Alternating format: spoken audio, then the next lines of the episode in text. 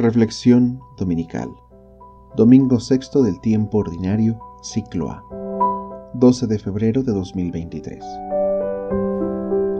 Ahí dice. Por Rey Fausto Méndez Osa.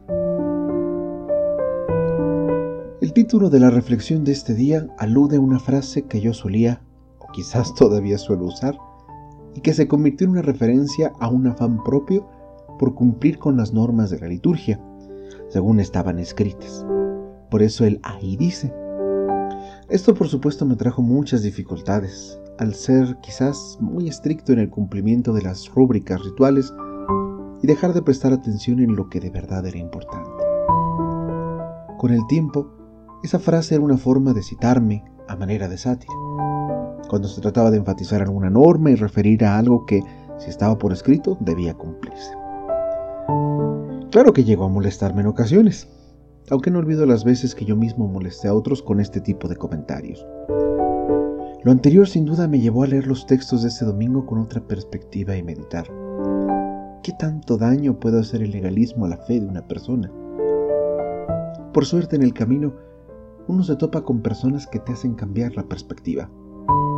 Siendo justo, son ellos los que captaron e hicieron suyo el Evangelio que a continuación vamos a reflexionar. El hombre no está al servicio de la ley, sino la ley al servicio del hombre. Jesús dice claramente, no crean que he venido a abolir la ley o los profetas. No he venido a abolirlos, sino a darles plenitud. Si se ve o piensa a Cristo como un radical revolucionario que pretende destruir estructuras, liberar de sistemas o derrocar convenciones, se lee el Evangelio desde la propia esclavitud y el culto, ya sea directo o indirecto, a la opresión de la que se es cómplice. Los judíos hablaban con orgullo de la ley de Moisés. Según la tradición, Dios mismo la había regalado a su pueblo. Ahí se encierra la voluntad del único Dios verdadero. También para Jesús la ley es importante, pero ya no ocupa el lugar central. No basta con cumplir la ley de Moisés.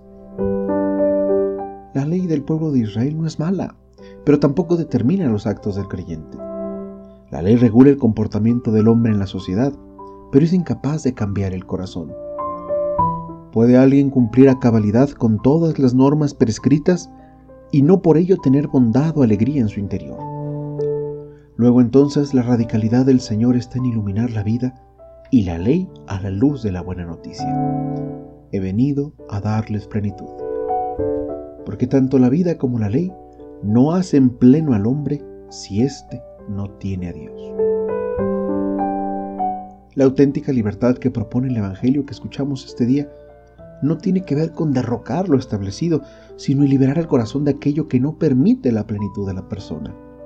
En particular, no solo de vicios o prejuicios, sino también de convicciones que discriminan a los desafortunados, quitarse el yugo que oprime de obligaciones que van más allá de nuestras fuerzas y de la propia capacidad humana.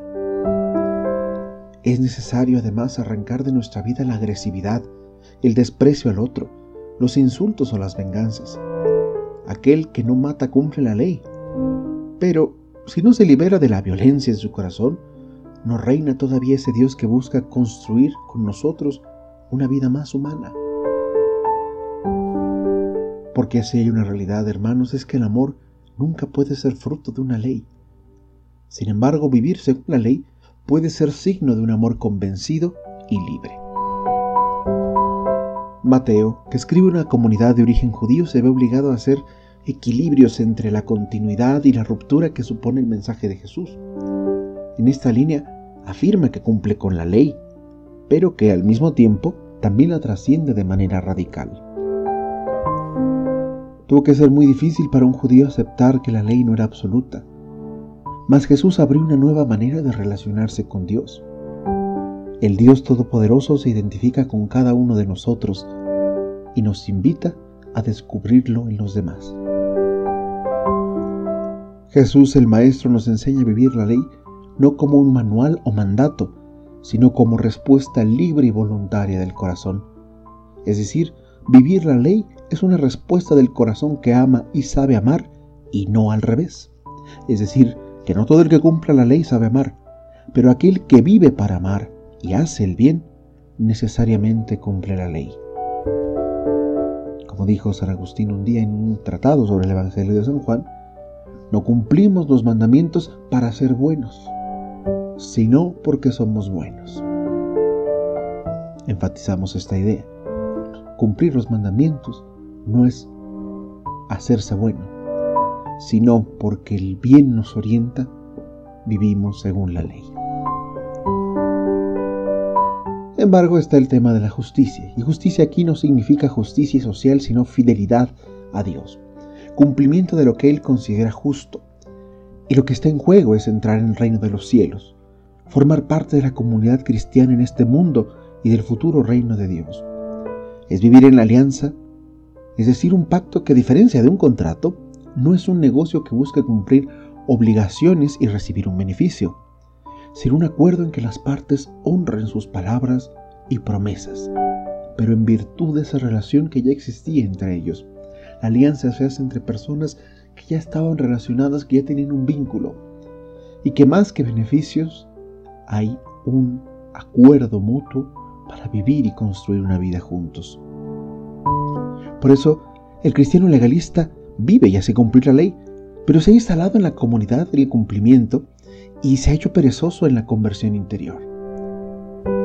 No robo, no mato, voy a misa, no miento, etcétera, etcétera. Cumplo los mandamientos, yo estoy bien. Bajo la luz del Maestro, la voluntad del Señor ya no se puede ver como una serie de pasos o instructivos para llegar a cierto destino, sino más bien como una elección de vida que transforma toda la dimensión personal en convicción, decisiones, renuncias y claro, seguimiento.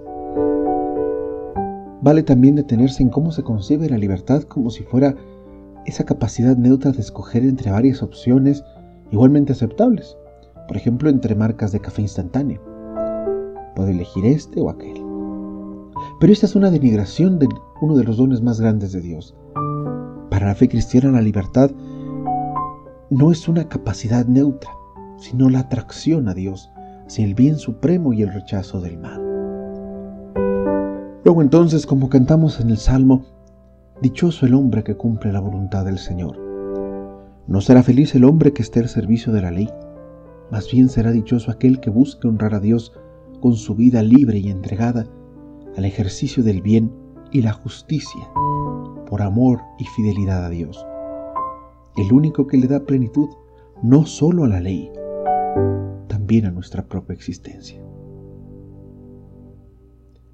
Por eso elevamos nuestra oración diciendo, Dichoso el hombre que es fiel a sus enseñanzas y busca a Dios de todo corazón. Favorece a tu siervo para que viva y observe tus palabras. Ábreme los ojos para ver las maravillas de tu voluntad. Enséñame a cumplir tu voluntad y a guardarla de todo corazón. Señor Dios, que prometiste poner tu morada en los corazones rectos y sinceros, concédenos por tu gracia vivir de tal manera que te dignes habitar en nosotros. Por nuestro Señor Jesucristo, tu Hijo, que contigo vive y reina en la unidad del Espíritu Santo y es Dios, por los siglos de los siglos. Amén. Dios contigo, conmigo, con nosotros. Bienaventurado domingo.